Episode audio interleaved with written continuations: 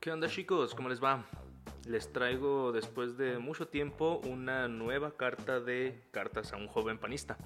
Ya se nos está acabando el libro y casi empieza el proceso electoral. Voy a intentar terminar con las narraciones lo más pronto posible para empezar probablemente con temas de campaña. Los dejo con la novena carta narrada por Isla Santana.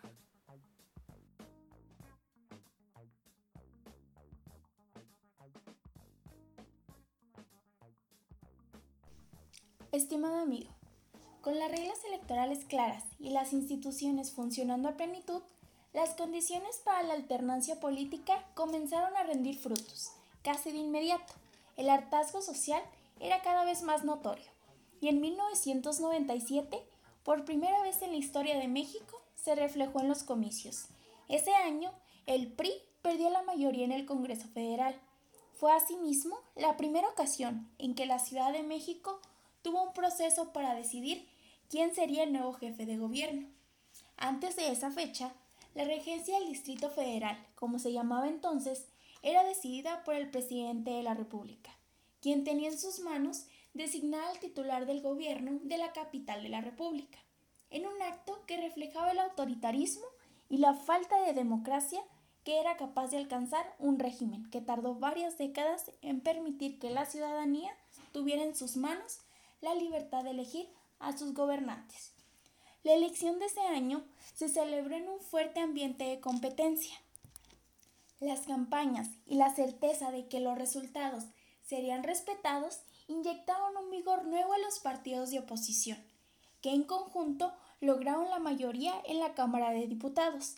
Resulta irónico que, de igual modo, a partir de esa fecha, la aprobación de leyes a nivel federal se complicara al punto de llegar al llamado estancamiento legislativo. Esto es, como ningún partido tiene la mayoría y ninguno a su vez está dispuesto a ceder ante las propuestas del otro, las iniciativas se detienen, se congelan y quedan pendientes de aprobación o postergadas durante un tiempo indefinido. Como podrás darte cuenta, la democracia exige de una capacidad de negociación que no se construye de la noche a la mañana y que a su vez requiere de varios atributos por parte de nuestros representantes. A mi parecer, entre esas cualidades políticas se encuentra la generosidad, que permite evitar la postura del todo o nada y sabe reconocer en las aportaciones de los otros aquello que es mejor para el país. La prudencia, que evita hacer de la política un campo de batalla y la convierte en un espacio de diálogo y sobre todo de acuerdos. La visión de mediano y largo plazo, para no detenerse en la escaramuza electoral o el conflicto del momento y poder contemplar más allá de lo inmediato, de la ambición personal y la de grupo. Así, prudencia, generosidad y visión son características de los verdaderos demócratas que no apuestan al todo por el todo, porque esa postura tiene a terminar en la nada, por la nada. Recuerda que los extremos se tocan y que el punto medio, el espacio del acuerdo, es donde, según la lógica aristotélica, se encuentra la virtud. Resulta muy peligrosa la decepción que puede producir este estancamiento legislativo entre la sociedad. Pues la ciudadanía percibe entonces que sus representantes no están a la altura de las circunstancias y esto lleva incluso a añorar la época cuando el autoritarismo permitía avances que, no obstante, son fruto de la injusticia, la inequidad y la falta de democracia. Si bien el sistema democrático es más complejo e incluso demora un poco más en ofrecer sus resultados, es preferible contar con el apoyo de la mayoría electa en las urnas que suprimir la libertad en aras de un avance que representará, en fin de cuentas, un retroceso. Creo que me he desviado un poco del tema original y de la línea histórica que quería resaltar en esta carta. No obstante, espero que consideres estas reflexiones que te comparto para que, llegado el momento, puedas valorar en su justa medida el trabajo de tus representantes, tanto de los que tú elijas como de aquellos que resulten ganadores en cada elección.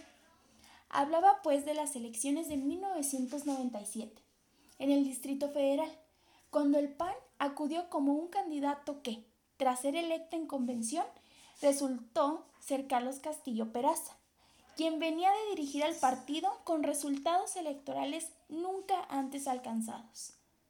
La campaña despertó el ánimo de un panismo, el capitalino, que nunca había participado en una elección de este tamaño. Fueron semanas intensas en las que se recorrió la ciudad con propuestas que no temieron denunciar la corrupción, las injusticias y los grandes rezagos que padecían los habitantes del DF.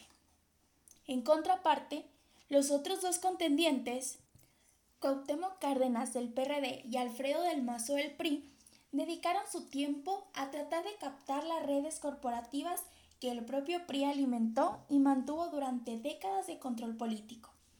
Luego de ir arriba en las encuestas durante varias semanas, Castillo Peraza se enfrentó a un dilema insólito, que era el de elegir entre sus convicciones políticas, las del PAN o adoptar posturas populares que, aunque le garantizaban votos, lo llevarían a traicionar ideales no solo propios, sino también del partido, en temas como el uso del condón, el aborto y otros que, sin ser parte de la agenda política, fueron puestos en relieve por los medios de información.